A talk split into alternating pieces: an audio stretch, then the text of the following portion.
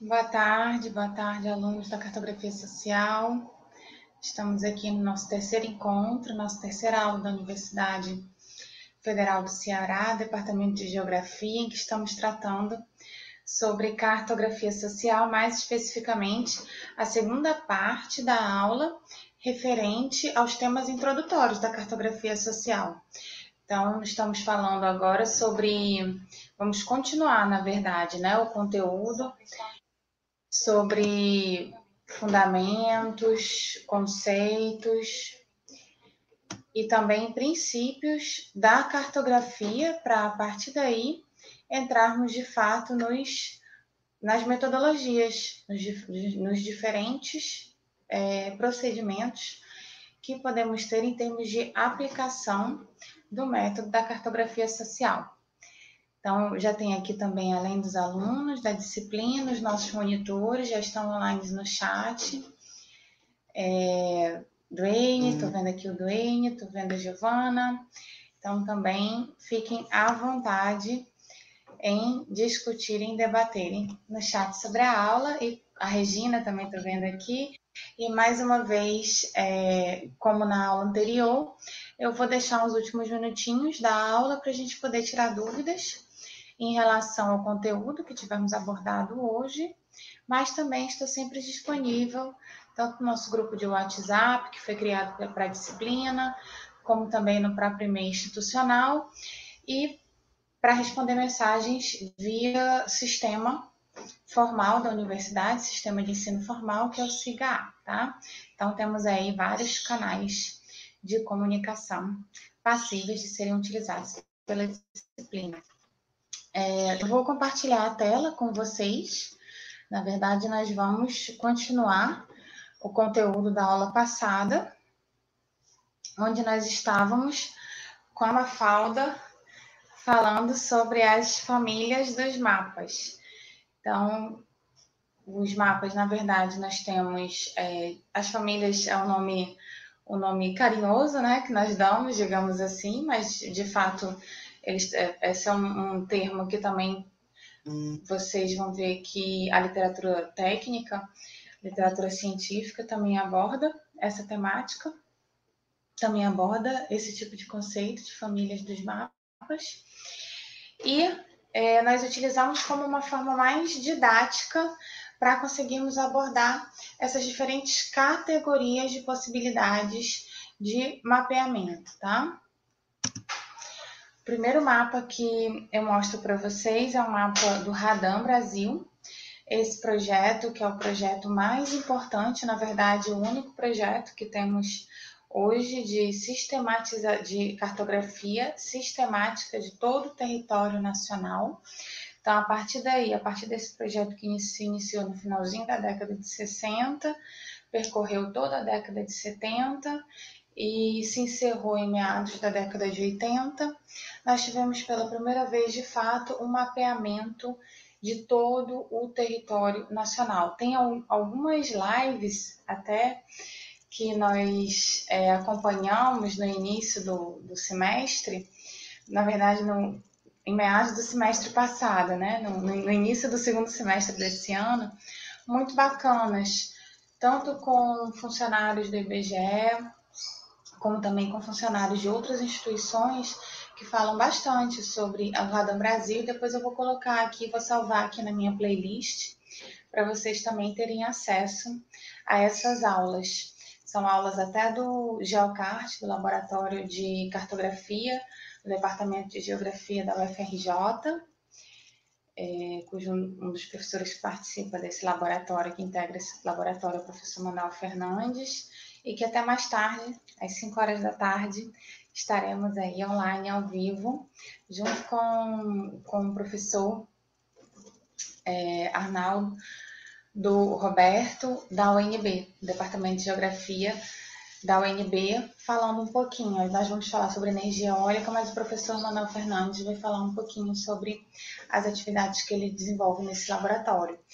E é, o mapeamento que foi feito, mapeamento sistemático que foi feito no território nacional no projeto Radam Brasil, Foi um projeto, na verdade, liderado pelo Departamento de Serviço Geográfico da SG do Exército, mas com contribuição de muitas instituições e atualmente, na realidade, quem, é, digamos, quem, quem guarda, né, quem gerencia, quem faz a gestão de todo o material do Radam Brasil é o IBGE.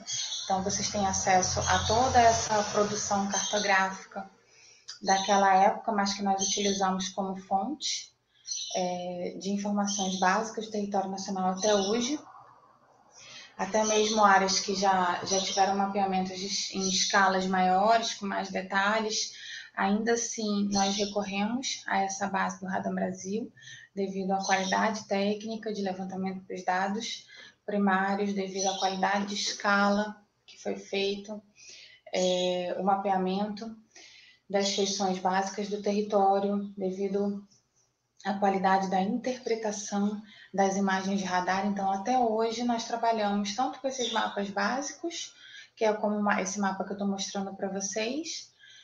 É, se eu não me engano, ele está numa escala de 1 para 100 mil, como também os mapas temáticos, tá? Tem uma coleção imensa dos mapas temáticos, mapas metalogenéticos, geomorfológicos, geológicos, filtros geográficos, de uso e ocupação do solo. Então, tem uma coleção imensa e tudo isso está disponível gratuitamente online na biblioteca do IBGE para vocês. Então, é, esse tipo de mapa, esse estilo de mapa, nós chamamos de mapa oficial, tá? Não quero dizer que só os mapas do, Brasil são mapas oficiais do território nacional, claro que não. É, os mapas de outras instituições e até mesmo de instituições é, estaduais ou municipais também são mapas, são mapas oficiais se são mapas, por exemplo, feito, feitos pela prefeitura, para dar base à, à, cobrança do IPTU, mapas, por exemplo, feitos pelos órgãos de mapeamento, então feitos pelos órgãos de gestão de recursos hídricos do Estado, né? Estou dando aqui exemplos, né? Também são mapas oficiais, tá certo? Então, estou só dando aqui um, um exemplo, digamos, maior de mapa oficial do território nacional. Um outro exemplo um, um, uma outra categoria que faz parte da família de mapas é a de mapas interativos, que podem ser mapas tanto em duas dimensões como mapas em 3D. Quer dizer que também considera o elemento Z da, da ilustração, né, da imagem. E esses mapas interativos, é, em geral, são mapas mais simples, são mapas que nós encontramos em plataformas online, como Yahoo Maps, Bing Maps, é, mapas institucionais, como mapas é, do IBAMA, mapas do INPE, mapas da CPRM, quer dizer, tem, tem uma série de possibilidades de abordagem desses mapas interativos. É claro que alguns desses mapas interativos, uma vez que existe assim, uma complexidade maior dos, dos, das, das estruturas que são utilizadas para o mapeamento, nós podemos, nós podemos considerar como SIGWebs, como sistemas de informação geográfico online.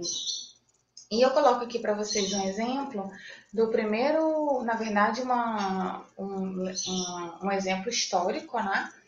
Na verdade, estou trazendo um exemplo histórico do primeiro mapa que hoje a literatura cartográfica específica ela considera como um mapa histórico, o primeiro SIG de informação geográfica da história, que é esse mapinha aí do século XIX, do médico sanitarista John Snow, o médico britânico, e que através da relação do empilhamento, né, da sobreposição de diferentes temas correlacionados com a doença, a cólera, no caso, que estava causando uma epidemia, um grande problema sanitário na cidade de Londres, ele conseguiu, é, ele conseguiu, digamos, aferir, né, ele conseguiu ter uma, uma, uma ideia mais concreta do que de fato estaria causando esse problema na população, qual era o fator ambiental que estava causando esse problema na população.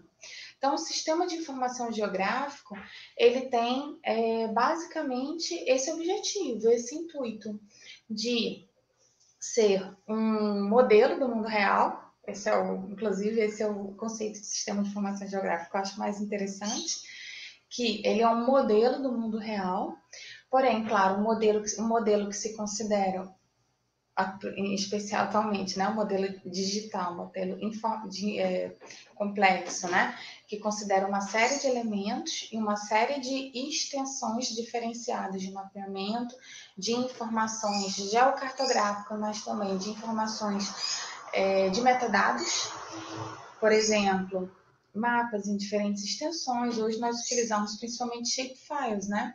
Aquele mapazinho, os mapas que estão em formação SHP, de extensão SHP, mas também é, mapas em extensão DWG, é, mapas em extensão GIF, extensão JPG. Hoje em dia, o sistema de informação geográfica consegue também suportar vídeos, é, informações diversas, como gráficos, quadros, elementos textuais. Então, quer dizer, são todos elementos passíveis de serem utilizados nesse sistema, nesse software, né? mas que na realidade comportam uma série de dados, de possibilidades de gestão de dados diferenciados sobre um determinado tema. Nesse caso aqui, do mapa da cólera londrino, é, o John Snow ele tinha um problema. Ele tinha é, uma, uma situação de, de proliferação de uma doença que era uma doença desconhecida na época. Isso nos, nos aproxima muito do que vivemos hoje, né, com, com a Covid. E ele ia vendo a proliferação dos casos, porém, ele percebia que esses casos eles, eram, eles, eles estavam sendo concentrados, ou a rapidez da, da disseminação dessa doença era concentrada em alguns bairros, em algumas localidades da cidade. E daí que ele fez uma sobreposição do número de doentes com poços, com os poços de captação de água, com as fontes de água. E a partir daí ele fez essa correlação bastante é, direta, que próximo a alguns poços, próximo a algumas fontes de água, as pessoas estavam ficando cada vez mais doentes. Foi quando se percebeu que de alguma forma essa doença ela era manifestada, de alguma forma essa doença ela era transmitida através de veiculação hídrica. Então, assim, essa resposta que ele teve, ele se utilizou, claro, né, de seu conhecimento relacionado à saúde, às questões sanitárias da época, mas também ele se utilizou dessa informação, mesmo que de modo analógico, né, dessa informação de empilhamento de diversos temas para tentar chegar a uma resposta de uma pergunta importante. Então, hoje em dia, a gente pode pensar um sistema de informação geográfico para, daqui eu até boto para vocês um exemplo do, do QGIS, que é um SIG que nós utilizamos bastante no Departamento de Geografia, no Laboratório de Geoprocessamento e Cartografia Social, e com certeza vocês também vão utilizar bastante os alunos da Geografia, a partir do segundo semestre eles já começam a trabalhar com QGIS, com os professores, com os outros professores que fazem parte do instrumental, professor Carlos e Jader também. E hoje em dia nós utilizamos para as questões mais corriqueiras possíveis, né? Tanto, claro, para fazermos o produto mais importante do sistema de informação geográfica, que é o mapa, de fato, mas um sistema de informação geográfica não é simplesmente o, digamos, o output, né, de mapas, ele não é simplesmente um instrumento que você utiliza para fazer mapas, mas ele é, é esse instrumento que possibilita a correlação e a interrelação de uma série de informações com o objetivo de responder a questionamentos específicos. Então, atualmente, nós trabalhamos bastante com o SIG para respondermos questões como, por exemplo, quando a gente pensa numa gestão da prefeitura ou uma gestão é, de governo, quaisquer que sejam. É, nós pensamos, por exemplo, a, é, acabamos de, de, ter uma eleição aí de prefeitas, né? Para a prefeitura das cidades. Então, se, se de repente, vamos pensar aqui no mundo ideal, as prefeituras recebem recursos para duplicarem a quantidade de creches na cidade. Aí, como é que eles vão decidir? Como é que a prefeitura vai decidir quais são os locais apropriados para instalação de creche? Onde que de fato está precisando mais? de, é, de ter esse tipo de equipamento público? Uma das formas possíveis de, serem, de, de se responder esse questionamento, uma das formas, é, digamos, um dos instrumentos né, possíveis de serem utilizados para responder esse, esse questionamento é o sistema de informação geográfica. Então, através de uma, uma, uma, uma, um levantamento técnico, o, o gestor ele pode correlacionar informações com o mapa básico da cidade, né, com as informações básicas, vocês já sabem o que é um mapa básico. Então, com as informações, com as já informações básicas daquela cidade, pode correlacionar com locais onde existem mais crianças de 0 a 5 anos, locais onde as famílias, onde existem mais famílias com poder aquisitivo mais baixo, por exemplo, que recebem até um ou dois salários mínimos, locais onde ainda não existe creche ou existem poucas creches, pensando na densidade de crianças e pensando na demanda, na possível demanda, considerando a renda dos pais, é, locais onde tem, por exemplo, é, terrenos, terrenos da prefeitura, quer dizer, onde além de, de ter a demanda, a prefeitura também iria gastar menos, já que não precisaria comprar um terreno privado, não precisaria é, desalojar pessoas para construir uma creche.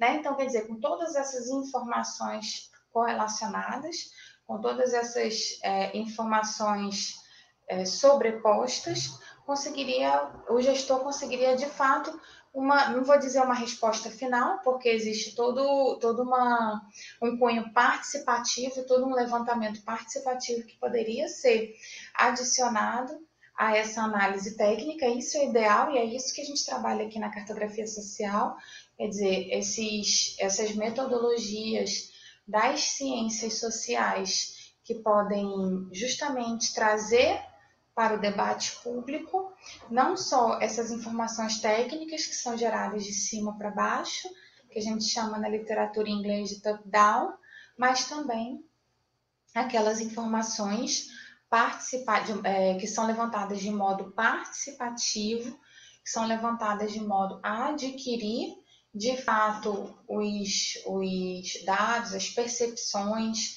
né, daquelas populações que residem nos lugares e que nós chamamos na literatura que são informações adquiridas de modo, de modo bottom-up, né? quer dizer, de baixo para cima.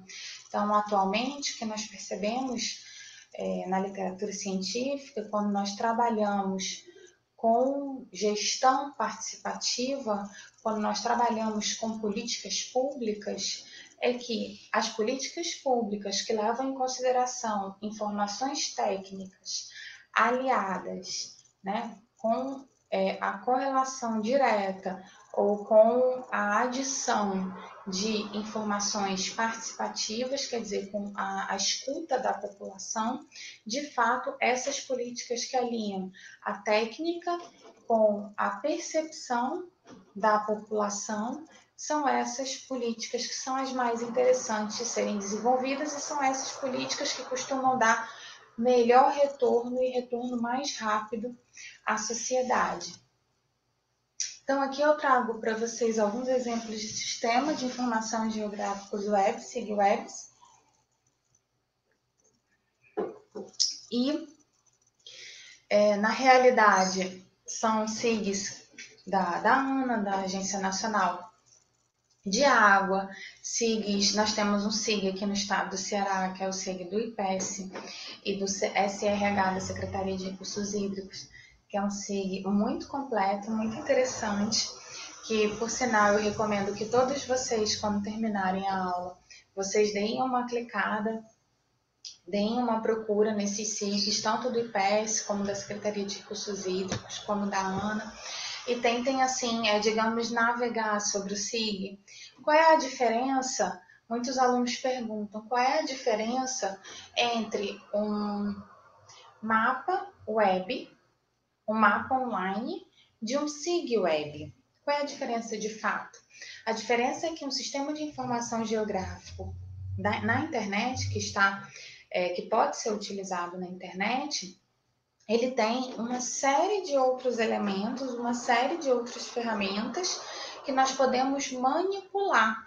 E até mesmo a maior parte desses SIGs, ele possibilita que a gente consiga imprimir, ou seja, que a gente consiga fazer aquele formato final com legenda, com escala, com norte, com coordenadas do mapa que você pretende, com as informações, claro, que estão na base de dados do SIG. Então, se eu for, por exemplo, é, eu preciso fazer um mapa das principais bacias hidrográficas da região norte. Eu posso, mas eu não tenho conhecimento nenhum de cartografia, eu estou iniciando agora nesse, nessa área, mas eu já gostaria de começar a compreender melhor essa, essa, as ferramentas, né? Gostaria de começar a me familiarizar com as ferramentas. Então, eu recomendo que vocês é, entrem no site da ANA, da Agência Nacional de Águas, como estou mostrando aqui para vocês.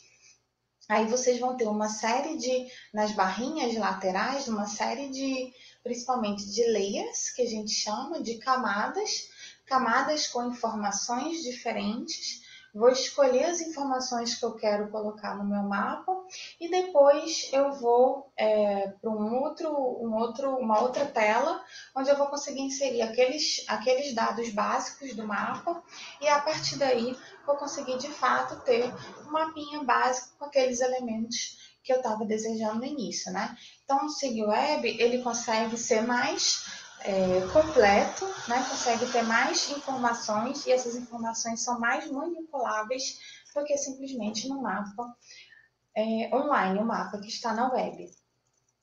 Um, um outro, uma outra categoria da família de mapas é a categoria de mapas de aplicativos. Então, na verdade, antigamente eu começava as minhas aulas com aqueles mapas escolares e dizia: olha, todo mundo já passou por esses mapas e esses são de fato aqueles primeiros mapas que temos contato na nossa vida, né? Então, se a gente pensa a cartografia de modo mais amplo e pensamos, por exemplo, na geolocalização e nessa necessidade básica que temos de localização desde os primórdios, desde o do nascimento até, claro, os dias atuais, hoje a gente vive em cidades, né? A maior parte da população vive em cidade, então a gente pensa muito na geolocalização é, para o deslocamento, a gente pensa muito na geolocalização é, para conseguirmos identificar, para conseguirmos selecionar um local de moradia adequado ou uma escola que a gente deseja colocar os nossos, os nossos filhos, né?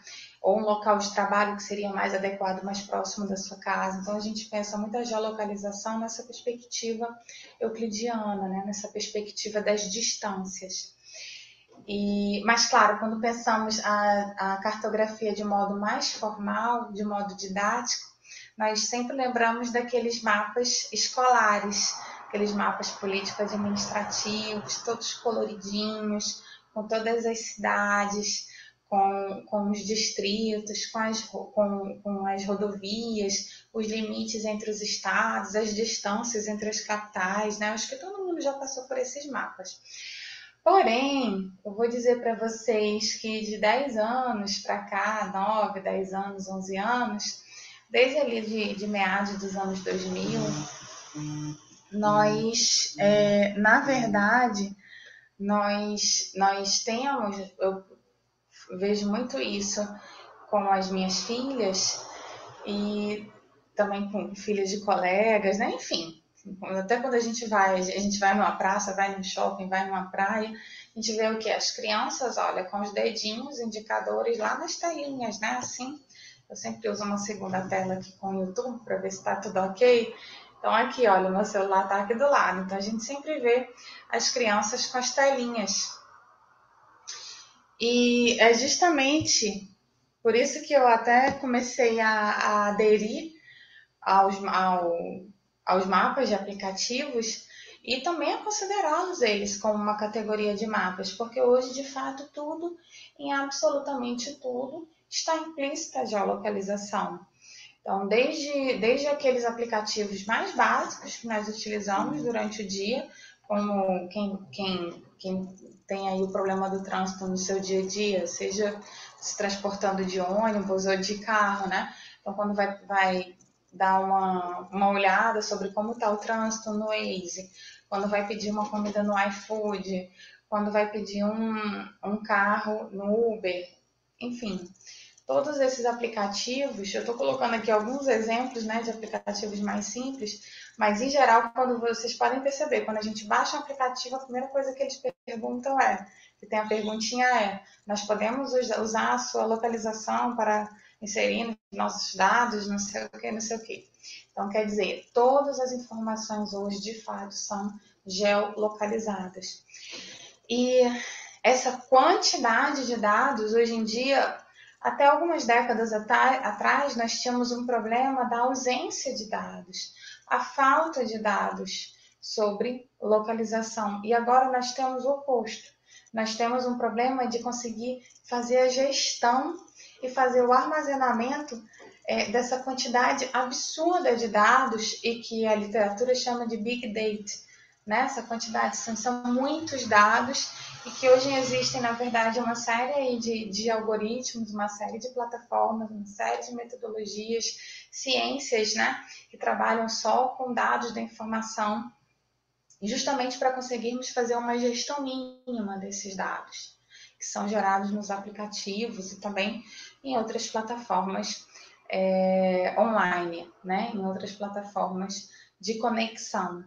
E aqui eu trago um exemplo para vocês, é um mapinha um pouco antigo, ele é de 2016, quer dizer, já tem cinco anos, mas é, eu gosto muito dele, porque ele é um mapa assim, bem afetivo, bem diferente, e que eu acho até que poderia ser feito para Fortaleza, em que quem baixasse esse aplicativo é, deveria colocar os filtros, que na verdade são as legendas, são é, ações, né? São, são relações amorosas que você teve na cidade. Aqui no caso é a cidade de São Paulo. Então, onde foi seu primeiro beijo, onde você foi pedido em namoro, onde você foi pedido em casamento, é onde você tem boas, boas lembranças. Então, cada lugarzinho desse, olha, ficou um coraçãozinho. Aí eu achei muito legal porque dá essa percepção bem amorosa, né, digamos, da cidade de São Paulo. Pronto, uma vez a gente falando dos mapas, é, desculpa, das categorias de mapa, um outro, uma, aí nós vamos começar de fato, já são 2h28, né? Nós ainda temos cerca de 30 minutos de conteúdo e nós vamos começar de fato a falar sobre é, a cartografia participativa. A cartografia participativa ou cartografia social, na verdade, a cartografia social seria uma das possibilidades de aplicação da metodologia da cartografia participativa. Só um instantinho que as coisas caíram aqui. Estou tentando voltar, desculpa. Só um minutinho. Um momentinho aqui, por favor. Sim, então, a cartografia participativa, na realidade, ela, ela tem uma série de metodologias. Eu coloquei essas metodologias para vocês é, no nosso sistema interno de, de gestão né, pedagógico, nosso sistema interno didático, que é o SIGA. O SIGA, na aula de hoje, tem uma série de, de tanto na aula passada como na aula de hoje, que é no, está ali tudo gravado no mesmo bloco. Tem uma série de literaturas que eu recomendo para vocês. Cada uma praticamente aborda uma dessas categorias de mapas, uma dessas metodologias de mapas, sendo que eu recomendo fortemente a leitura do livrinho de bolso, que é de autoria, ou na verdade é um livro organizado, mas é, os editores, né? O editor principal é o professor Henrique Selhad, que é um dos, dos autores que nós utilizamos como, como fundamento teórico para as análises da cartografia social. Então, ele tem vários capítulos, e em cada capítulo desse, ele aborda uma metodologia que eu vou mostrar aqui para vocês. Então, é bem bacana. Além disso, eu também dispus para vocês de um, um livro um pouquinho maior, que é Cartografia Social e Cidadania. É um livro que foi, na verdade, é, editado e liderado é, por nós no Laboratório de Cartografia e Geoprocessamento. E nós aplicamos na, no estado do Ceará, tanto nas, na, em áreas rurais como aqui na cidade também, uma série dessas metodologias que eu vou expor para vocês e que tem, é, tem, tem debatido, é, discutido no, no livro do professor Henrique Serrade. Então, sem dúvidas, esses dois livros, eles são a, a bibliografia básica que nós recomendamos para leitura dessas primeiras aulas. E, além disso, além dessa bibliografia básica, tem uma série de artigos, umas, alguns documentários que vão também tratar sobre a aplicação dessas metodologias. Então, eu gostaria de pedir para vocês, nesse fim de ano, é, além dessa aula de hoje, nós só temos mais uma aula antes do Natal, que é a aula da semana que vem, que na verdade vai ser uma oficina no Google Meet, junto com os monitores da disciplina, e depois nós só vamos nos ver na, na, na semana do dia 7 de janeiro de 2021. Então, eu gostaria que nesse período, nessas semanas aí que vão ser percorridas, vocês percorressem ela, elas com essa leitura, com essa companhia da cartografia social, tá bom? É, o primeir, a primeira imagem que eu mostro aqui para vocês é essa imagem dos mapas efêmeros, que são mapas super interessantes, na verdade, eles foram feitos é, durante um projeto coordenado pelo professor Jeová Meirelles, junto aos, aos indígenas Tremembé Buriti, foi durante uma dissertação de mestrado de um ex-aluno dele, o professor Jeová orientou, eu orientei na época, e foi feito esse registro, olha, de mapa efêmero, e eu achei muito bacana. Inclusive, ele é o mapa que o professor Henrique Serrade discorre em um dos livros dele, e ele é um mapa em que, na realidade, o mais importante do mapa não é o produto final, mas é o processo para que se possa chegar de fato àquele produto final. Então, é essa, claro, esse, esse é, o, é o coração, digamos, essa é a essência do mapa efêmero, mas essa também é a essência da cartografia, da cartografia participativa, da cartografia social. A essência da cartografia social é não nos preocuparmos tanto com o produto final, claro que, que, nós devemos nos preocupar, mas ele não deve ser uma preocupação única e isolada do produto final, como muitas vezes essa é a preocupação no mapa técnico, a gente pensa no produto final, como o mapa vai ser impresso, quais vão ser os elementos que terão esse mapa, né? Qual vai ser a coraça desse mapa, então a gente pensa naquele, naquele produto. Na cartografia social, não.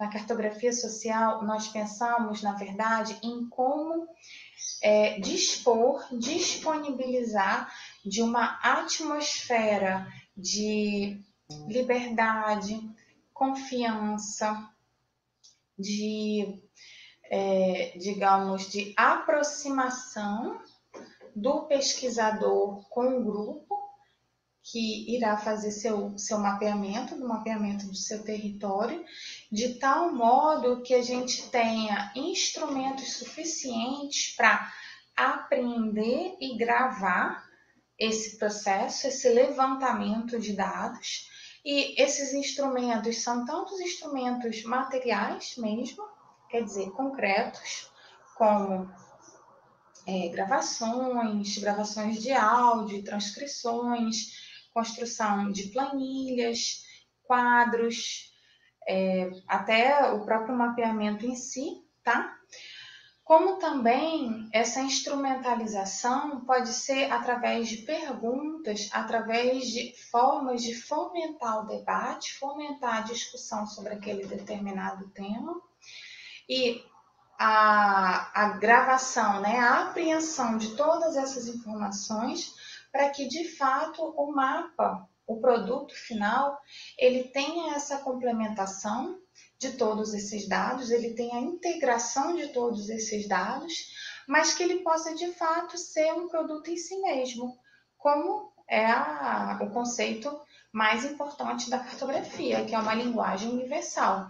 Então, o mapa social ele deve é, adquirir essa forma universalizada, normatizada, convencio, é, convencional das informações visuais e textuais. Então, de tal modo que o mapa social que foi feito, às vezes num quilombo, do, num, numa comunidade quilombola do interior do estado do Pará, ou então o mapa social que foi feito numa, numa comunidade de pescadores no interior da Tailândia, nós aqui no Brasil a gente consiga entender né, o que está ali exposto no mapa. Então tem que ter esse caráter universal, universalizado das informações, principalmente devido à, à simbologia, às cores, né, as formas, as feições que são utilizadas, mas também ele tem que ter esse caráter é, intrínseco personificado, esse caráter que traga de fato a percepção é, quase que, que única daquela população em relação ao seu território. E no mapa efêmero, olha, como vocês estão vendo, nesse, esse aqui é um exemplo tá, de mapa efêmero, mas muitas vezes o mapa efêmero pode ser só um diálogo que a gente consegue aprender através de uma gravação. Nesse caso, o mapa efêmero, ele é um desenho na areia, quer dizer, é você quer algo mais, mais, é, mais insólito, né? Você quer algo é, menos, é mais inconstante do que um desenho na areia, que rapidamente um vento que passe, rapidamente uma onda que passe ali na areia, ele vai simplesmente sumir. Então, o importante desse mapa efêmero não é de fato a imagem, que aqui a gente, gente teve muita sorte e esse estudante foi lá e gravou a imagem na hora, né? Ele captou a imagem na hora. Mas, na verdade, o mais importante do mapa efêmero é justamente a construção da ideia, é justamente a construção desse diálogo junto com o pesquisador e a possibilidade de aproximar o grupo para, em uma próxima etapa, pensar em ações mais concretas relacionadas à construção do mapa social. Uma outra possibilidade de aquisição de dados do se utilizando de cartografia participativa é com o uso de mapas mentais.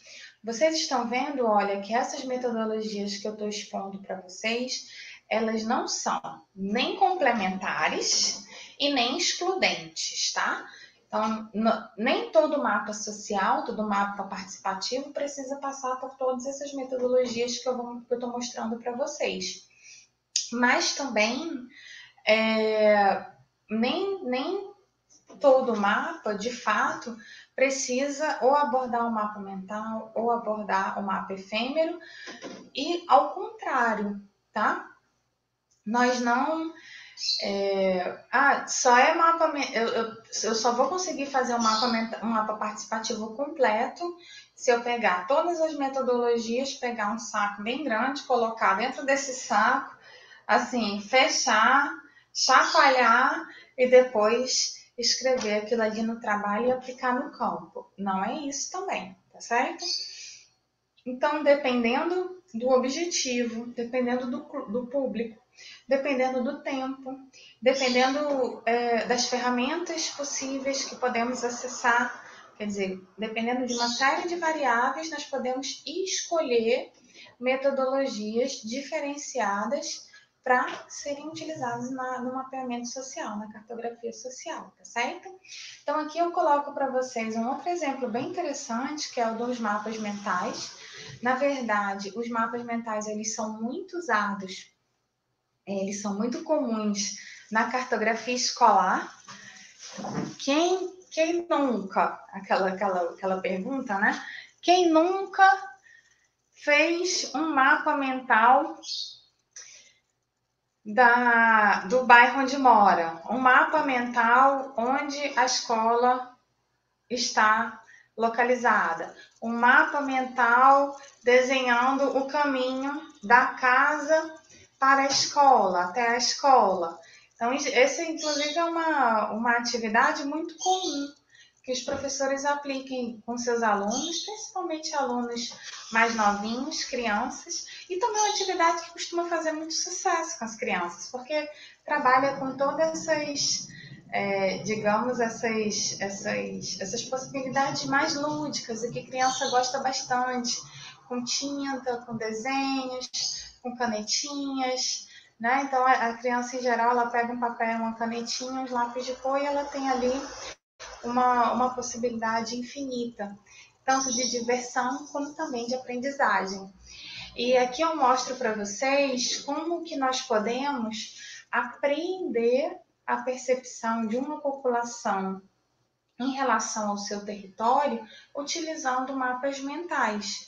Então, aqui foi um projeto que nós desenvolvemos alguns anos atrás, acho que foi em 2010, 2011 mais ou menos, um projetinho de extensão, lá na Praia das Fontes, que fica, é uma, uma localidade pesqueira, na verdade, hoje praticamente toda tomada pelo turismo e também pelas segundas residências e nós, naquela época, nós desenvolvíamos uma série de atividades na escola que existia lá, que era a Escola Raimundo Fagner, que também a prefeitura acabou com essa escola, não existe mais nenhuma escola na Praia das Fontes.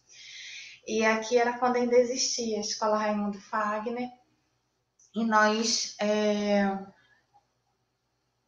nós sugerimos que as crianças fizessem um desenho, fizessem um mapa da sua localidade, da Praia das, da Praia das Fontes.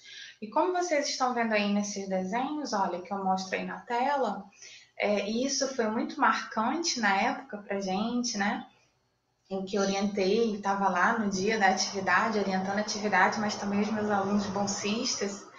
É, nós, nós, isso foi muito marcante para gente, porque em nenhum desenho, eu coloquei três aqui, mas foram feitos quase mais mais de 20 desenhos e nenhum desenho tinha um pescador, e nenhum desenho tinha um barco.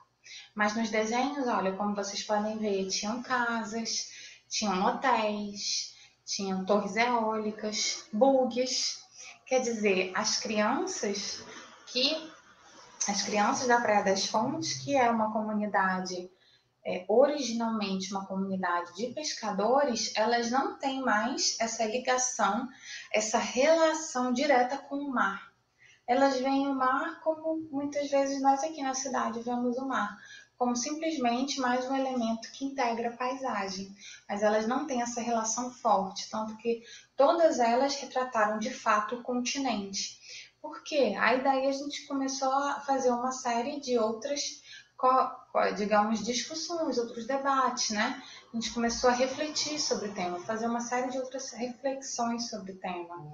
Então, essas são crianças que é, são filhos já de caseiros, que os caseiros ou a, a pessoa que trabalha às vezes na limpeza, no hotel, né, que trabalha, tem um, tem um posto ali de, de, de funcionário desses empreendimentos turísticos, é, já eles sim que são filhos de pescadores. E os pescadores, eles ficaram é, encurralados, ficaram com uma, uma, população muito, muito diminuta em somente um setor da Praia das Fontes, porque o restante ou é ocupado por barracas de praia, ou é ocupado por hotéis, ou é ocupado por casas de residência. Então, quer dizer, as crianças, olha, a partir do, do, das gerações, elas foram se distanciando do mar, embora elas estejam no mar.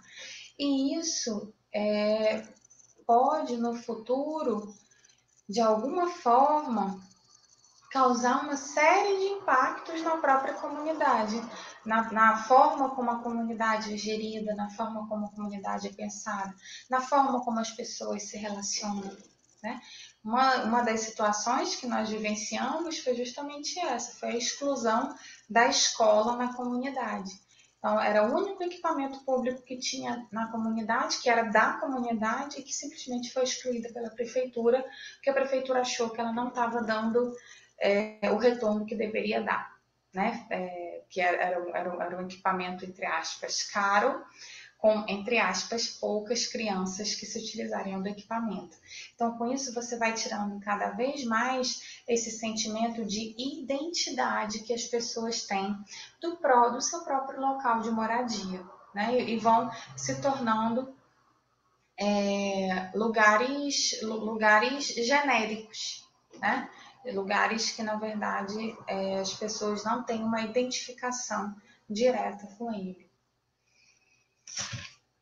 Aqui é um, na verdade, é uma, digamos, uma subdivisão dessa possibilidade de se utilizar o mapeamento mental, que são os estereótipos, os mapas mentais vistos como estereótipos regionais, ou às vezes estereótipos dos países. Esse é um exercício que, por muitos anos, eu fiz na minha disciplina de cartografia, no primeiro dia de aula, para os alunos que tinham acabado de entrar no departamento de geografia da UFC e eu pedia para eles fazerem é, mapas mentais, ou de regiões, ou de bairros da cidade de Fortaleza, ou de regiões do país, ou de regiões do estado do Ceará, e aqui, ou até mesmo do, do, do mundo, né, dos continentes, do, da América Latina, enfim. Aqui eu tenho um exemplo de um mapa mental também que é bem interessante, mas na verdade é mais como uma possibilidade mesmo didática do recurso da cartografia, tá?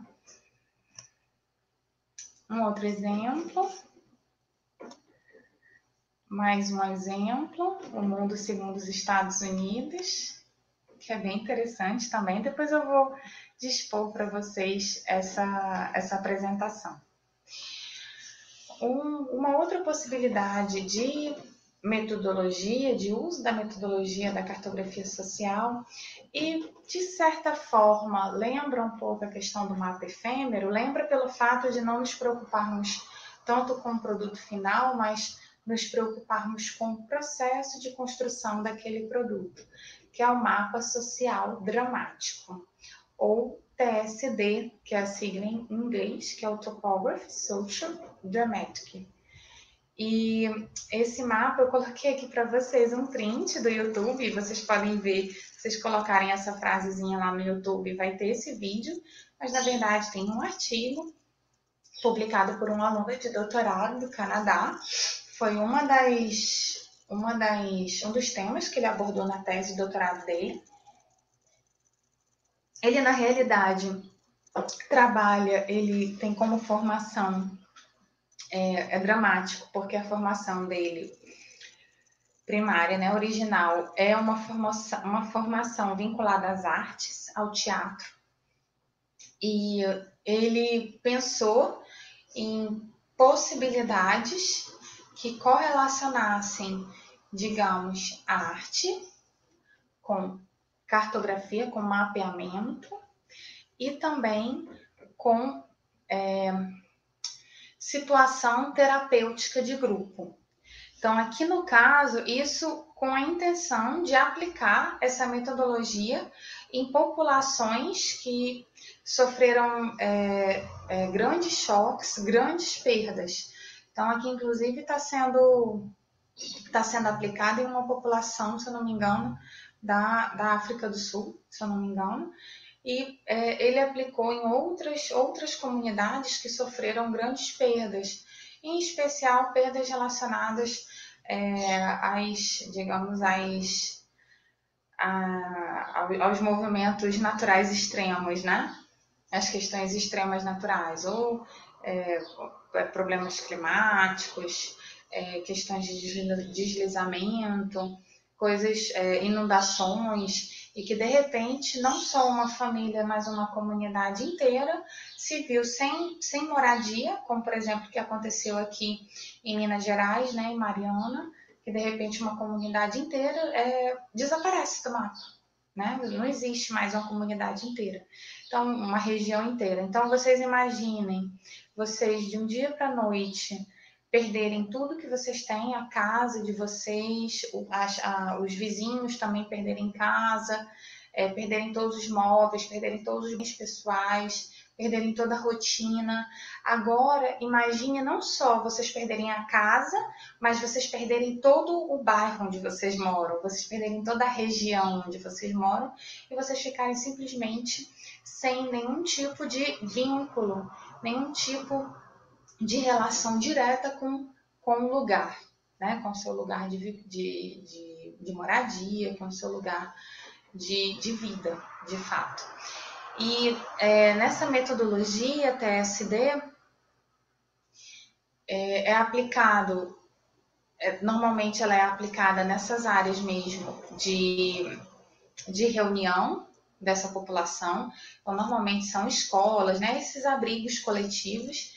Então, é por isso que também tem essa, tem essa concepção terapêutica. Então, eu vou especialmente colocar aqui um, um, uma questão é, bastante individual minha, né? Que é, nem todos têm, têm todas as ferramentas né, possíveis. Eu, particularmente, teria dificuldade de aplicar, principalmente por essa questão mais artística vinculada à aplicação dessa metodologia, essa questão terapêutica. Então, na realidade, ela é uma metodologia para ser aplicada de modo é, multidisciplinar, tá? Com pessoas de diferentes formações assistentes sociais, psicólogos, né? E que pensem ali uma aplicação que seja não só o produto final do mapa, que na verdade esse é um detalhe, mas como correlacionar essa população, como melhorar, é, digamos, como reavivar o relacionamento dessa população.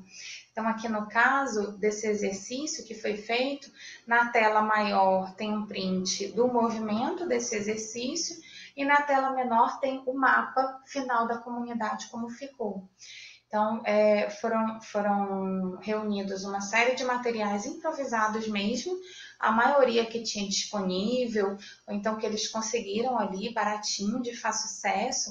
Na verdade, eu acho que eles nem compraram nada, eles só pegaram uma série de materiais que estavam ali disponíveis, pedaços de pano, pedaços de papelão, tarjetas, e o exercício, até mesmo como uma ocupação de tempo, que essa população estava passando o dia inteiro nesse abrigo, né? Sem trabalho, sem, é, sem, sem digamos, é, perspectivas. Então, essa também é uma atividade, por isso que também é uma atividade terapêutica. Então, o exercício que foi passado para essa, essa, esse grupo que estava aí presente era reconstruir a sua comunidade pensando na localização dos objetos, pensando na distância dos objetos, pensando na proporção dos objetos, de como eles estavam de fato situados antes do, do evento que ocorreu e que, é, infelizmente, acabou com, com, com o lugar original deles, né, que eles tinham.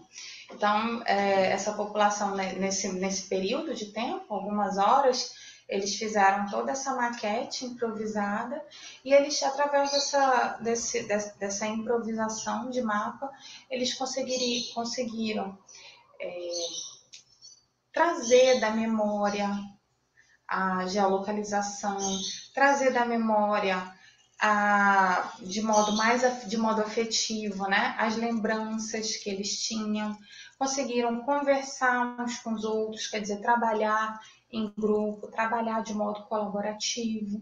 Então, quer dizer, tem uma série de outros elementos que são utilizados para a construção desse tipo de mapa, tá? Uma categoria, digamos, um pouco mais concreta e um pouco mais aplicável, e até mesmo com objetivos bem, bem direcionados, mas que também considera no mapa, na cartografia, essa questão da afetividade, são os mapas emotivos.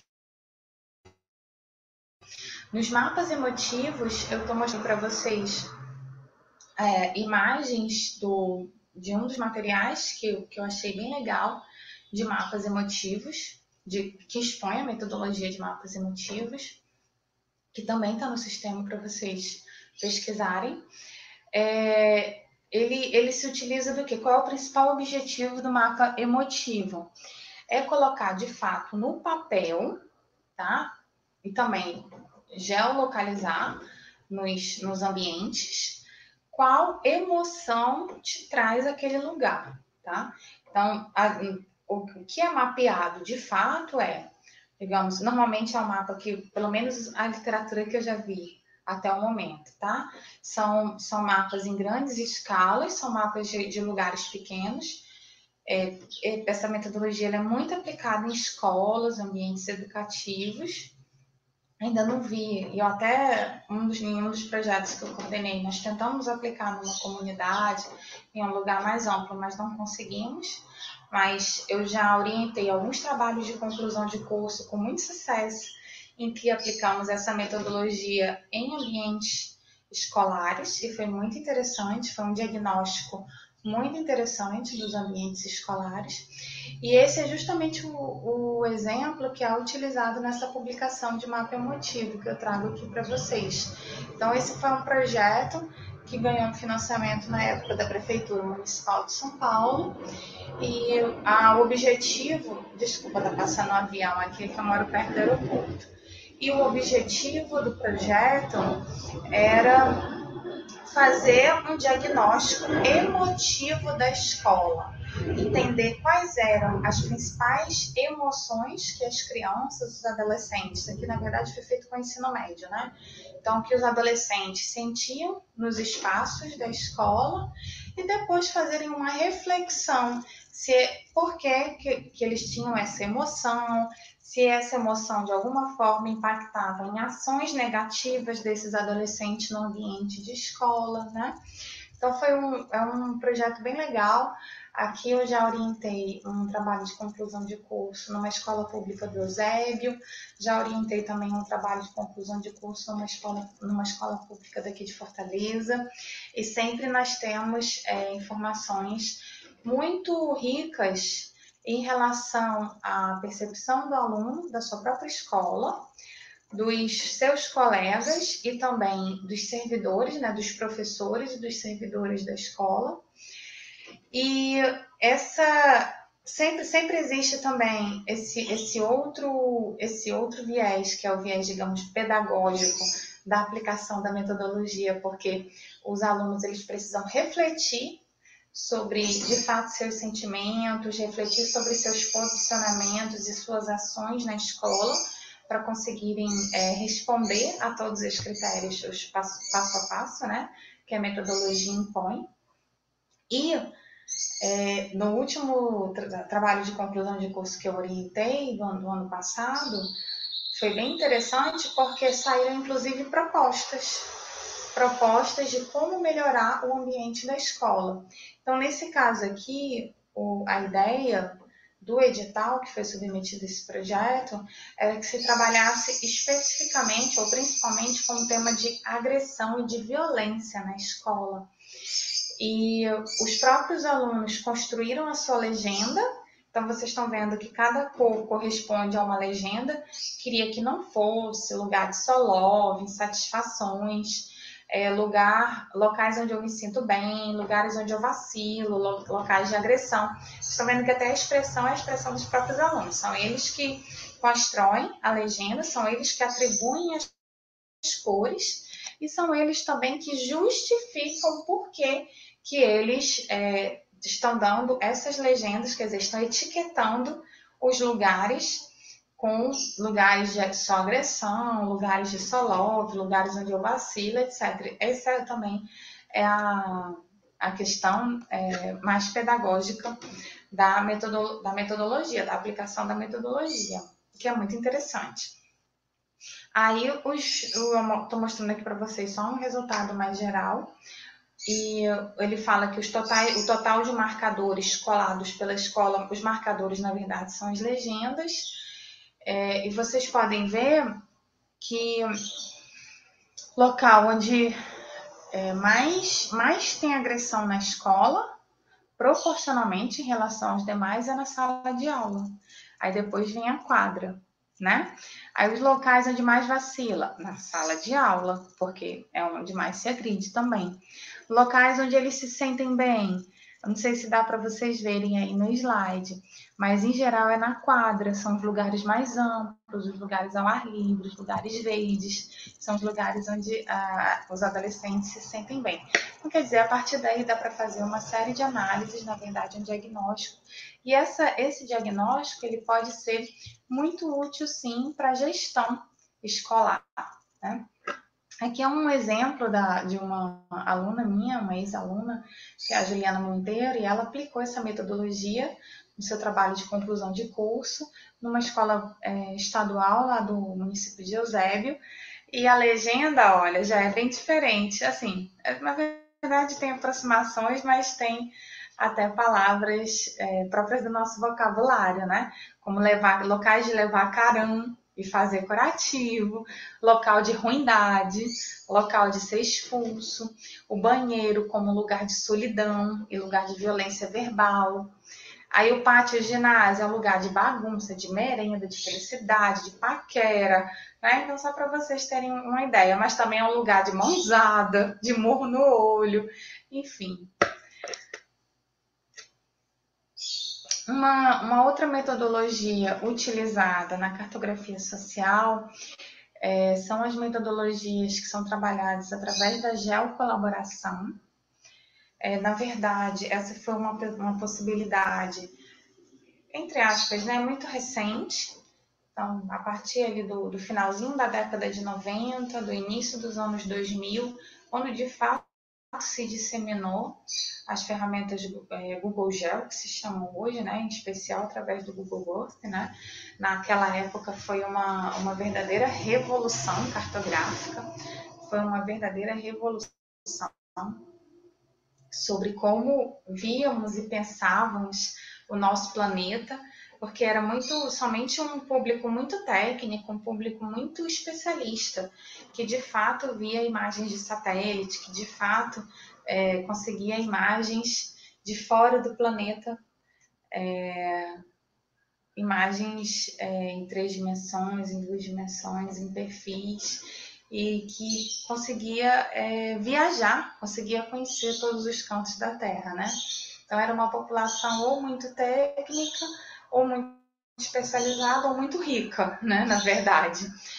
E depois do Google, hoje o Google é totalmente virou assim um, uma, uma, uma informação diária que está na nossa rotina. Então, hoje em dia nós nem valorizamos tanto, então nós valorizamos, claro que nós valorizamos, porque quando, quando não temos ela sentimos falta, né? Mas na verdade hoje é uma informação, é algo corriqueiro mas simplesmente acessarmos o Google Maps e, e escolhermos entre visualização por imagem de satélite, visualização através de dados territoriais, né? E bases territoriais, eu acho que é assim que chama. É, ou então com Street View, você consegue ver até mesmo as fotografias, né? O, um movimento do, de como está a paisagem naquele, naquele ambiente, naquele momento não naquele momento, né, mas num momento relativamente recente. E, mas isso há 15, 20 anos, era, há 20 anos isso era impensável, e há, há, há 20, não, há 30 anos isso era impensável, a gente vai ficando velho, a gente vai perdendo o, o, a noção do tempo, das décadas, né? Há 20 anos isso era uma novidade, há 30 anos isso era impensável, né? E que hoje é algo corriqueiro. E que na cartografia é, participativa, na cartografia colaborativa, hoje ele, na realidade, essa, essas, essas bases cartográficas que nós começamos a utilizar com o Google, porque antes o Google ele era bem, ele era de fato colaborativo. Até alguns anos atrás, se não me engano, 2014, 2015 ou 2016, nós conseguíamos até mesmo é, fazer alterações, complementações, atualizações nos mapas do Google. Mas devido ao vandalismo, ao excesso de vandalismo, o Google ele fechou essa possibilidade e agora a gente pode trabalhar com mapas, claro, do MapMaker, né? Fazendo aqueles mapas mais é, personificados, mas a gente não pode mais alterar a base de dados como antigamente a gente podia, a base de dados global. Mas no OSM, que é o OpenStreetMap, que é uma base semelhante à base do Google Maps, vocês estão vendo ali, à direita da tela a base do Google Maps e na esquerda da tela a base do OpenStreetMap. Então, é uma base relativamente semelhante, porém, no OpenStreetMap ele, é, ele não é uma empresa, ele é um, na realidade, ele é um, um organismo coletivo né, de pessoas que, que se interessam pelo mapeamento global e utilizam esses dados de modo, é, de modo, como eu posso dizer, de modo, de modo a auxiliar outras pessoas, tanto no mapeamento, então é de um modo mais, é porque eu, eu me esqueci agora a palavra que eu ia falar para vocês, mas mas no OpenStreetMap nós temos uma abertura maior para de fato fazermos é, alterações, modificações, principalmente complementações na base de dados, tá? E também criarmos feições dependendo do nível que você esteja de edição no mapa. Então, quanto mais tempo, a mais tempo você edita e mais corretamente são as suas edições, é, mais você avança no nível de possibilidades de alteração da base cartográfica, nos comandos, nos, nos softwares de sistema de informação geográfica especial, QGIS, que é o que a gente trabalha, nós podemos, inclusive, baixar esses dados, baixar essas informações geoespaciais, então elas são livres, são gratuitas, são abertas, e ainda é uma plataforma é, que atua junto à sociedade. Né? Então, é uma plataforma que existe, inclusive, o HOT. Vocês vão ter uma, uma, uma palestra só sobre isso, nós vamos ter um dia só sobre isso com o Marcelo, que é um dos editores mais importantes do Brasil, do OpenStreetMap, e é nosso ex-aluno aqui do Departamento de Geografia. E ele vai estar aqui conosco e vai falar tanto do HOT, que é uma ferramenta mais engajada, essa era a palavra que eu estava procurando, é uma ferramenta mais engajada, uma possibilidade mais engajada do OpenStreetMap e que trabalha muito nessa perspectiva das, dos, dos, grandes, é, dos grandes problemas globais, como é, também dessa base cartográfica técnica, que é uma base de, de alto nível de acurácia, de resolução, e bastante é, integrada de dados e bastante intuitiva também. Qualquer pessoa pode ser um mapeador, qualquer pessoa pode contribuir no mapa. Então, isso é bem interessante, tá certo? E na cartografia social, nós utilizamos muito a base do OpenStreetMap, justamente por conta de todas essas vantagens que eu coloquei para vocês aqui. Eu sei que já são 3 e 8 e eu tenho um compromisso com vocês de ter uma aula de uma hora, uma hora e vinte, mais ou menos. Então, nós já estamos indo aqui para o final da nossa aula de hoje. E nós vamos encerrar a aula é, antes de abrir para as perguntas, caso tenham, ainda não tive condições de ver o chat, mas nós vamos encerrar a aula com os mapas sociais. Nos mapas sociais, qual é, é muito comum os alunos perguntar. Qual é, é como a gente está nesse modo remoto, eu sei que é difícil interagir, aí eu fico só me lembrando das perguntas dos alunos dos outros semestres, que é, é normalmente as, as, dúvidas elas vão surgindo mais ou menos é, dentro de uma, de uma ideia maior, né? Então a gente consegue, eu fico assim nesse diálogo é, de lembranças né, com vocês. Porque eu acho que muita gente deve se perguntar, mas professora, qual é a diferença entre mapa participativo e mapa social? É a mesma coisa? Daí, essa é uma pergunta que sempre está sempre em, em voga. Sempre se repete. Uma outra pergunta que sempre se repete também. Professora, eu posso usar várias metodologias para trabalhar com cartografia social. Eu posso usar, por exemplo, a, o mapa afetivo junto com o mapa mental. Então, essa primeira, essa segunda pergunta nós já respondemos, né?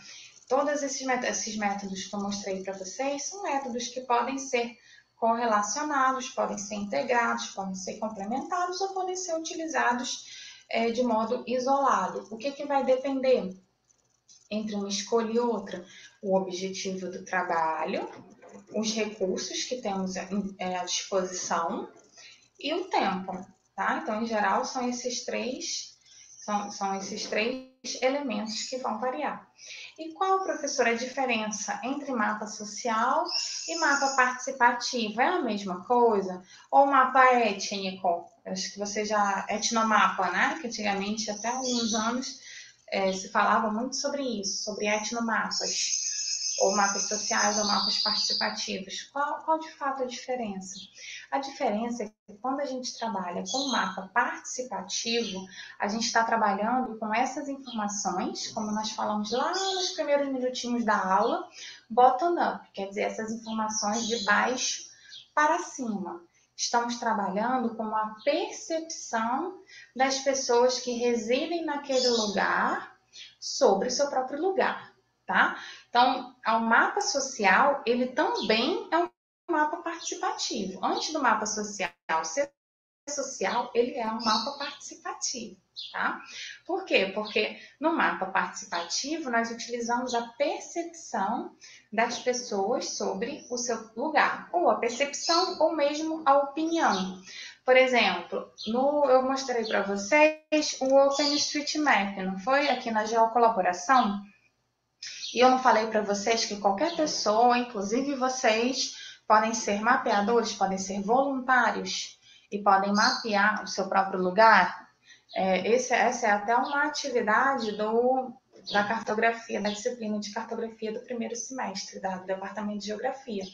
Os monitores costumam passar atividades para ensinar os alunos a mexerem nas ferramentas do OpenStreetMap, a manipularem as ferramentas e a mapearem campos do PC. Se vocês botarem OpenStreetMap, entrarem na base e forem até o campus do PC, e em outra aba vocês abrirem no, no Google Maps no campus do PC, vocês vão ver a diferença de feições e a quantidade de legendas que tem entre um mapa e outro. Por quê? Porque na base do OpenStreetMap nós podemos mapear e na base do Google Maps, não. Ela é totalmente centralizada. E no OpenStreetMap, ela é participativa. Inclusive, é, no início da pandemia, o Laboratório de Cartografia e Geoprocessamento, o Labocart, é, nós é, fizemos um mapeamento participativo da Covid e do nível de isolamento social da, da cidade de Fortaleza, utilizando é, os mapas finais, nós fizemos utilizando o OpenStreetMap e também utilizando um questionário para as pessoas poderem responder, já, depois a gente poder já localizar os dados, tá? Utilizando técnicas de VGI, quer dizer, de informação geográfica voluntária, que é outra metodologia que eu não trouxe aqui para vocês, mas que tem relação direta com a geocolaboração. Então, o mapa social ele também é um mapa participativo. A diferença entre o mapa social e o mapa participativo, simplesmente, é uma questão conceitual, que no mapa, todo mapa social, ele trabalha sempre com o conceito de território, tá? E para existir um mapa social, sempre existe um conflito. Então, conflito e território são dois conceitos que estão intrínsecos, que são integrados e estão na fonte de construção do mapa social. Então, para ter um mapa social, tem que ter uma integração, uma identidade, uma união, né, uma simetria entre aquela população daquele território. Por isso a questão do conceito de território. E essa população tem que se auto-identificar como uma população diferente daquelas comunidades que estão a partir do limite do seu território, tá certo? Então, eu estou utilizando aqui o conceito dos, dos, dois professores que nós trabalhamos, é, que são os conceitos mais, é, digamos, são os teóricos mais importantes da cartografia social no Brasil, que é o professor Henrique Selhard e o professor Pedro Wagner Almeida, que vocês têm a bibliografia aí à disposição, inclusive o professor Alfredo Wagner, eu também coloquei um livro é, que ele editou de cartografia social também na aula de hoje, que eu também recomendo. Eu acabei no início da aula né, não falando dele, né? Mas eu estou falando agora. Então, ele tem um livro bem recente, mais recente do que o, o do professor Axel Hard, mais recente do que o nosso do Labocart. É um livro agora de 2009 e que agrega uma série de metodologias, uma série de práticas de cartografia social desenvolvidas principalmente na região amazônica, que é de onde vem o professor Alfredo Wagner. Almeida.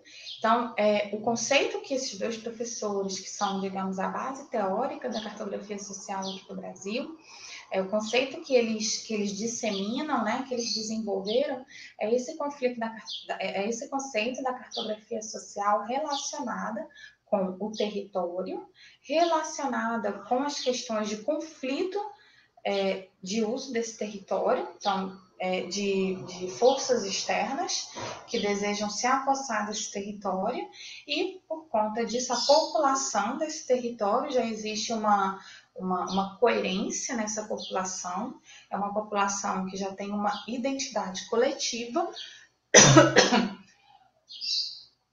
que ela se reconhece nesse território, que ela reconhece o seu modo de vida nesse território. Então, a partir dali, ela vai reproduzir, a partir dali, ela vai, de fato, fazer o mapeamento das feições que existem no território, mas não só das feições, porque se for só das feições poderia ser um auto técnico, mas ela vai dar, é, ela vai dar a simbologia, a subjetividade que tem intrínsecas feições do território, que normalmente estão relacionadas às questões culturais, questões históricas, questões é, ancestrais de ocupação daquele território pela população. Então, aqui eu dou um exemplo para vocês de um mapa que nós fizemos há alguns anos no, no departamento, lá no Labocarte, que inclusive ele integra um dos fascículos da nova cartografia social da Amazônia, que é o mapa é, que é o mapa dos, lá do, dos Tapuia Cariri, que, que é uma população indígena que tem lá em, em São Benedito, perto aqui na, na Serra da Ibiapaba, né? E, e aqui vocês podem ver bem. Então, quer dizer, é um mapa que, que retrata o território da população Tapuia Cariri e tem, olha, nas legendas, tem todas as feições, feições relacionadas à infraestrutura, relacionadas à organização comunitária, relacionadas à religião, ancestralidade, manifestações culturais e lazer e por aí vai tá certo? Produção. Aqui tem um outro exemplo de cartografia social, que é uma cartografia social urbana, feita numa comunidade urbana, mas com, com a finalidade, no caso, de entender quais seriam os impactos nessa época aí das, da infraestrutura que a Copa, na época ia ter a Copa do Mundo, né? E a Copa estava fazendo, por conta da Copa, estavam fazendo uma série de, de alterações na, na infraestrutura urbana e algumas, alguns bairros, algumas comunidades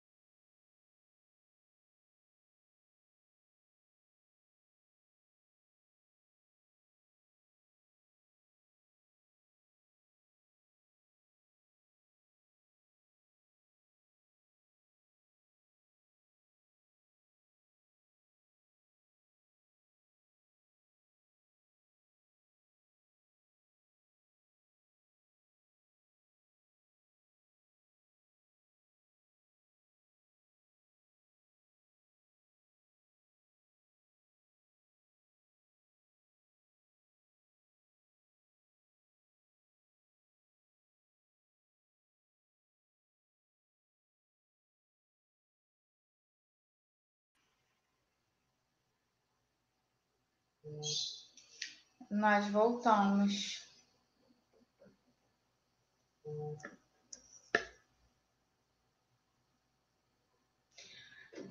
É, eu acho que nós voltamos agora. Voltou. Foi. Eu tava, é por isso que é importante nós termos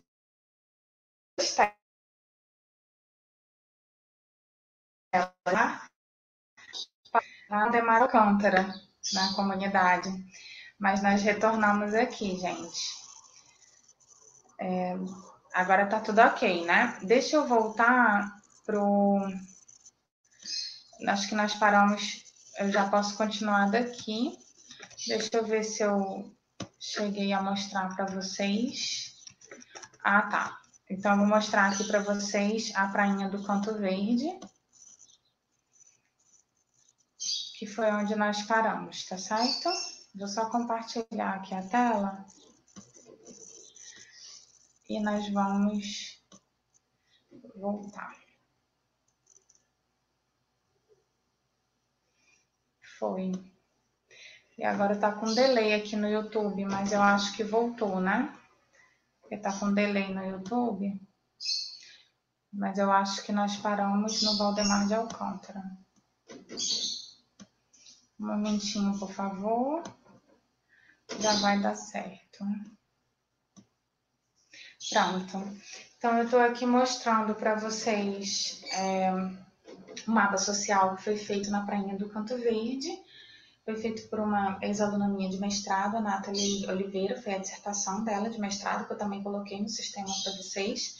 E ela estará conosco em uma das aulas temáticas, ela vai mostrar em detalhes a metodologia que foi aplicada na Prainha do Canto Verde, mas também vai mostrar a, a tese de doutorado, o desenvolvimento da tese de doutorado dela, que também é, é com base na cartografia social.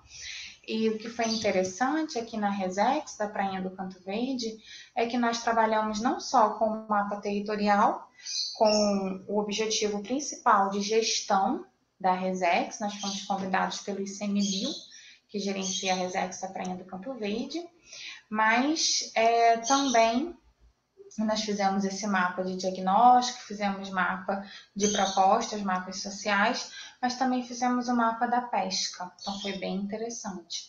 E aqui eu mostro para vocês é, um, o passo a passo, não passo a passo, mas a construção progressiva, a construção é, histórica, digamos, do, do mapa social.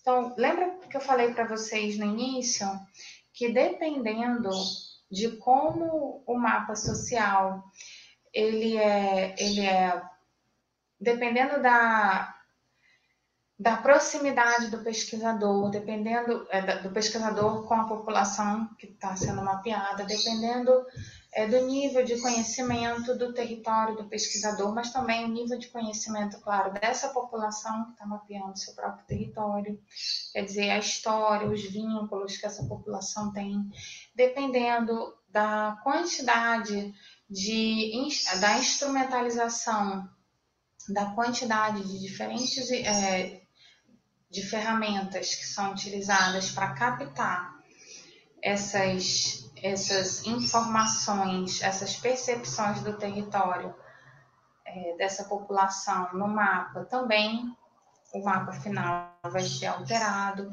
Então, quer dizer, é, a cartografia social ela não é uma ciência exata. Ela depende de uma série de elementos, inclusive elementos subjetivos. Então, por exemplo, um elemento relacionado à confiança é um elemento muito subjetivo né? Que, a, a, que o pesquisador tem com a população, mas principalmente que a população tem com o pesquisador.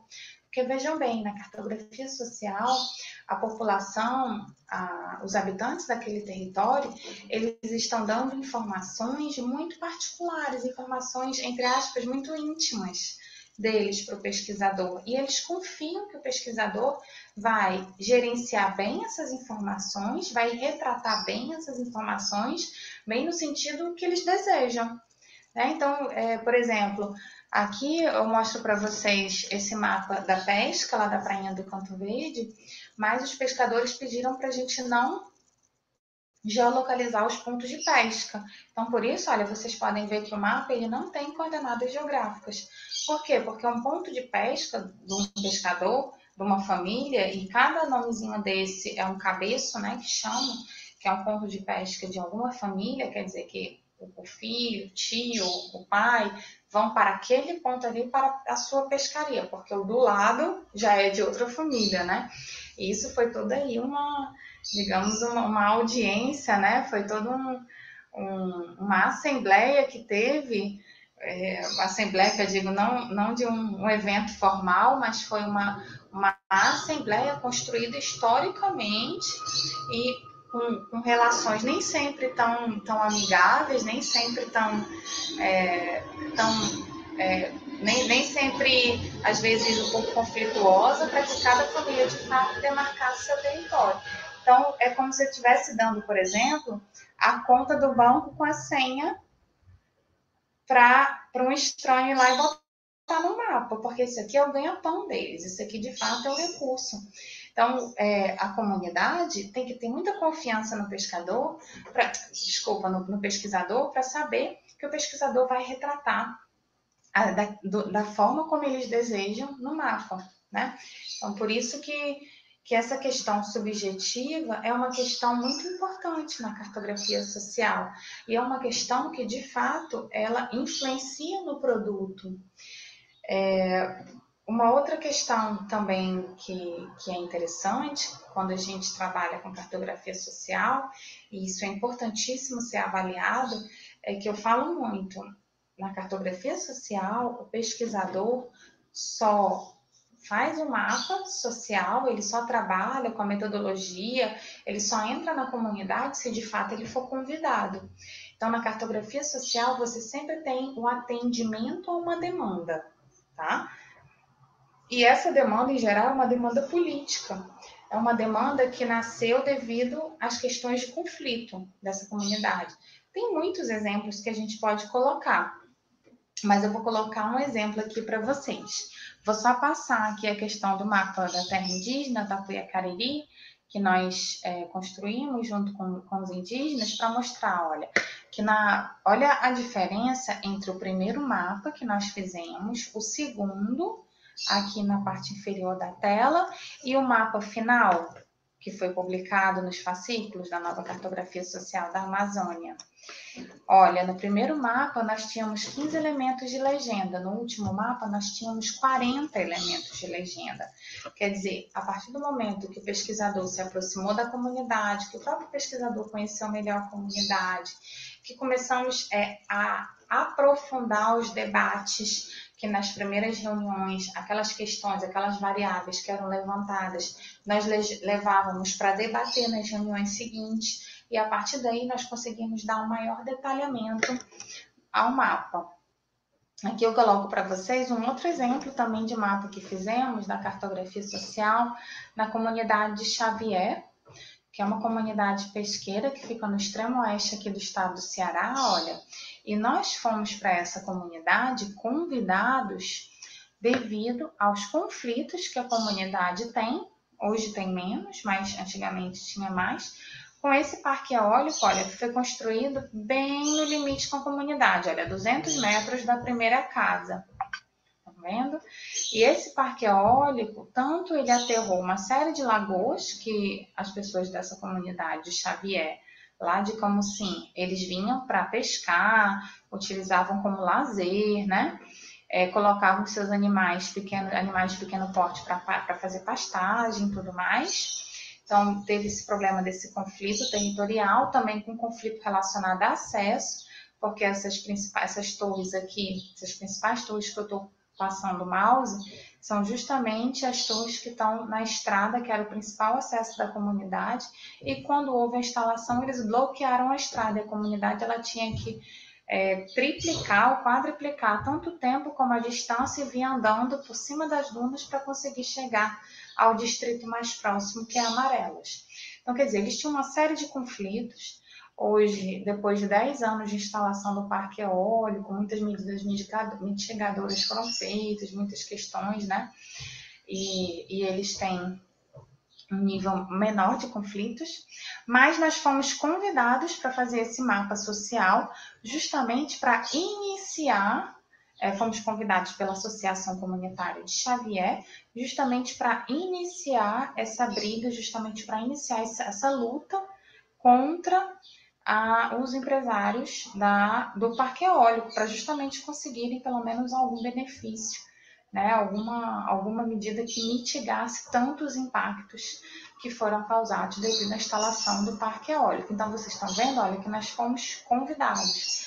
Lá na Prainha do Canto Verde, nós fomos convidados também pela, pelo ICMBio, que faz a gestão do, da Reset, da Prainha do Canto Verde. Lá com os Tapuia Cariri, nós fomos mais uma vez convidados pelos Tapuia Cariri. Por quê? Porque eles tinham uma série de conflitos com os latifundiários que fazem limite com o território indígena. Então, também eles queriam mostrar o mapa, queriam dizer: olha, nós estamos no mapa, nós existimos no mapa, e esse, essa, sem dúvida, se eu, se eu puder colocar numa frase a importância da cartografia social ou a aplicação da cartografia social, eu vou dizer isso que a aplicação da cartografia social e a importância da cartografia social é colocar no mapa as populações que são historicamente invisibilizadas, invisibilizadas pelo Estado, invisibilizadas pela sociedade, invisibilizadas pelo setor privado e que são impactadas negativamente nesse decorrer aí da história, né, de 1500 para cá. Então, toda essa população tradicional, seja de pescadores artesanais, pequenos agricultores, é, agricultores familiares, né, é, indígenas, ribeirinhos, então, todas as povos da floresta, todas essas populações são populações que são invisibilizadas e que digamos, não existem no mapa e que elas querem estar no mapa. Elas querem é, é, que, que, seja dada visibilidade a elas de fato, né? E para isso, a cartografia social, ela tem essa, é, toda essa instrumentalização, ela tem todas essas ferramentas que eu mostro para vocês e ela tem todo esse poder, digamos, de dar uma autoestima cartográfica para essas comunidades. E aqui eu dou um exemplo para vocês do primeiro mapa, que foi feito lá em Xavier há muitos anos, em 2011, eu acho, é, que tinham 14 elementos de legenda, e depois de três anos de atividades intensas em Xavier, de extensão, de pesquisa, olha, nós fizemos, é, nós, digamos, finalizamos aquele mapa que eu mostrei para vocês quase 50 elementos de legenda. Então, a cartografia social, ela tem também essa característica que, como todo mapa, não tem como você é, separar o espaço do tempo, né? Claro, todo mapa ele tem sempre um recorte espacial, territorial, de limites geográficos, e ele também tem sempre um recorte temporal, tá certo? E na cartografia social, isso é muito importante. O recorte temporal, ele, se nós voltarmos lá agora e fizermos esse mapa social, muito provavelmente nós teremos um mapa diferenciado. Por quê? Porque a, população que vai participar, o grupo que vai participar do mapeamento vai ser diferente, mesmo que seja o mesmo grupo. É, nós não somos iguais, né? nós não, não somos cristalizados no tempo, nós modificamos a nossa visão de mundo no tempo, conforme a idade que temos, conforme a, a experiência que temos com o outro, conforme a maturidade. E tudo isso, olha, se reflete na construção do mapa. Aqui são outros exemplos de mapas sociais que também é, fizemos, ou o nosso grupo que participa. Esse aqui, inclusive, esse mapa da comunidade Tuína, que foi feito em Massapê, foi feita na escola, é, também tem um, artigozinho, um dos capítulos do livro Cartografia Social e Cidadania aborda a construção desse mapa, que foi feito no interior do estado do Ceará, na região de Semiárido, foi um mapa bem interessante também. E algumas técnicas é, de produção cartográfica que eu falei para vocês. Tem o GPS em ambiente de escola, nós sempre trabalhamos com, com a informação, nós sempre trabalhamos nessa perspectiva de, digamos, educar cartograficamente as pessoas. Né? Então, dar, essa educação cartográfica, essa leitura, essa, na, na verdade, no, na, na, geografia, nós chamamos de alfabetização cartográfica.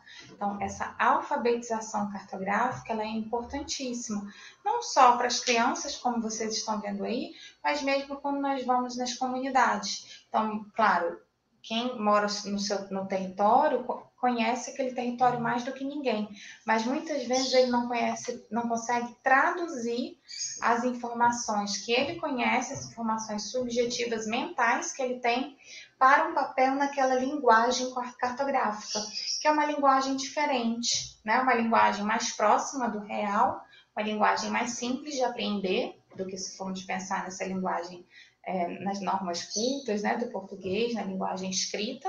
Então, a linguagem cartográfica é muito mais simples, porque ela trabalha com símbolos, trabalha com cores, porém, também existe é, uma série de, de questões, né, uma série de normas, uma série de, de padrões, né, uma série de interpretações que precisam ser feitas, e muitas vezes nós iniciamos os nossos processos nas comunidades trabalhando essa, essa alfabetização cartográfica, antes de trabalharmos de fato o conteúdo da cartografia social.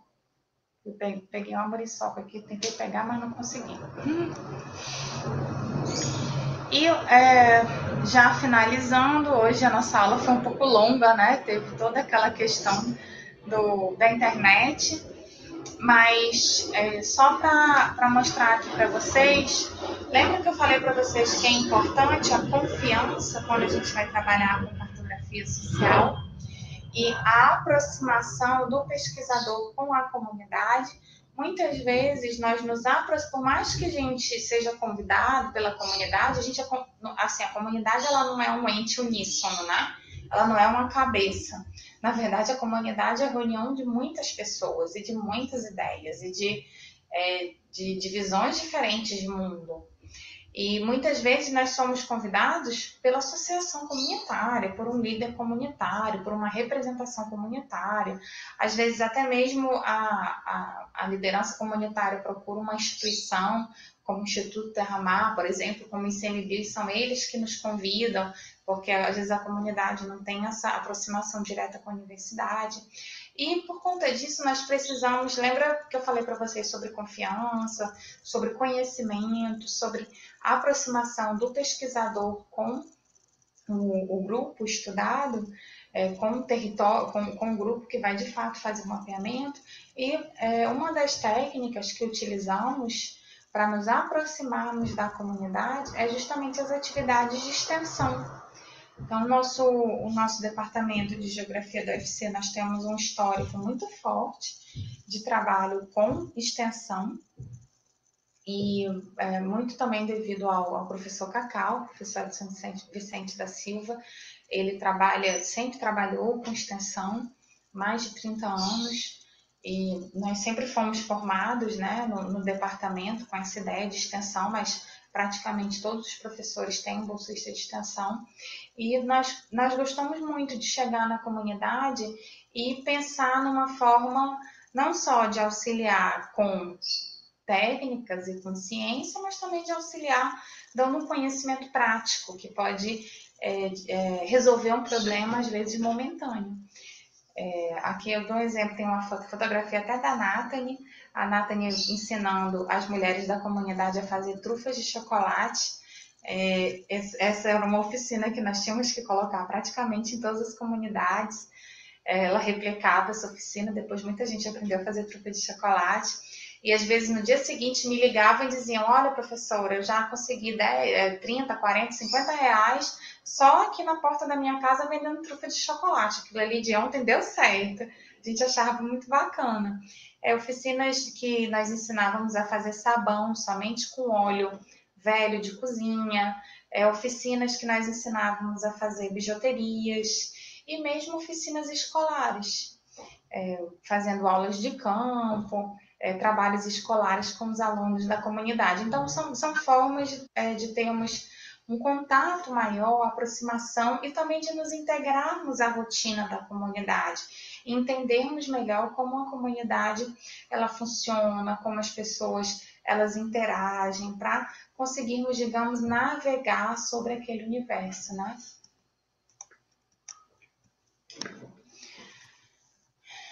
E por fim eu pergunto, os bebês perguntam: e aí, a cartografia é uma linguagem universal?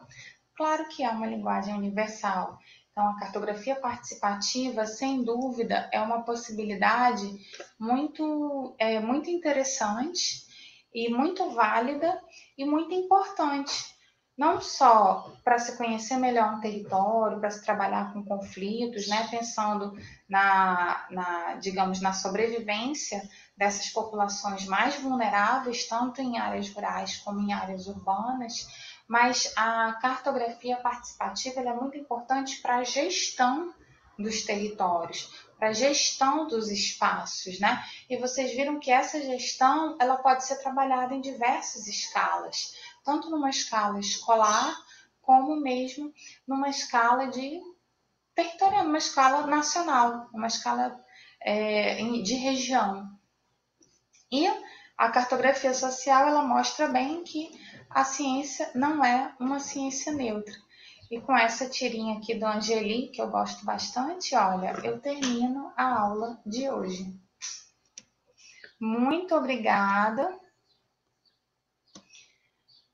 É, eu vou dar uma, uma olhada aqui no chat para ver se alguém deixou alguma pergunta. Eu espero que não tenha travado muito tempo e que vocês consigam na sequência, fazer a, a leitura aqui da aula, né? Mesmo, mesmo sem ser ao vivo. Então é isso, gente. Estou vendo que o chat aqui vocês estavam é, mais interagindo mesmo entre si. O nosso tempo já está bastante expandido. Ficamos à disposição e até semana que vem. Grande abraço. Tchau, bom restinho de semana. Aproveitem para estudar bastante.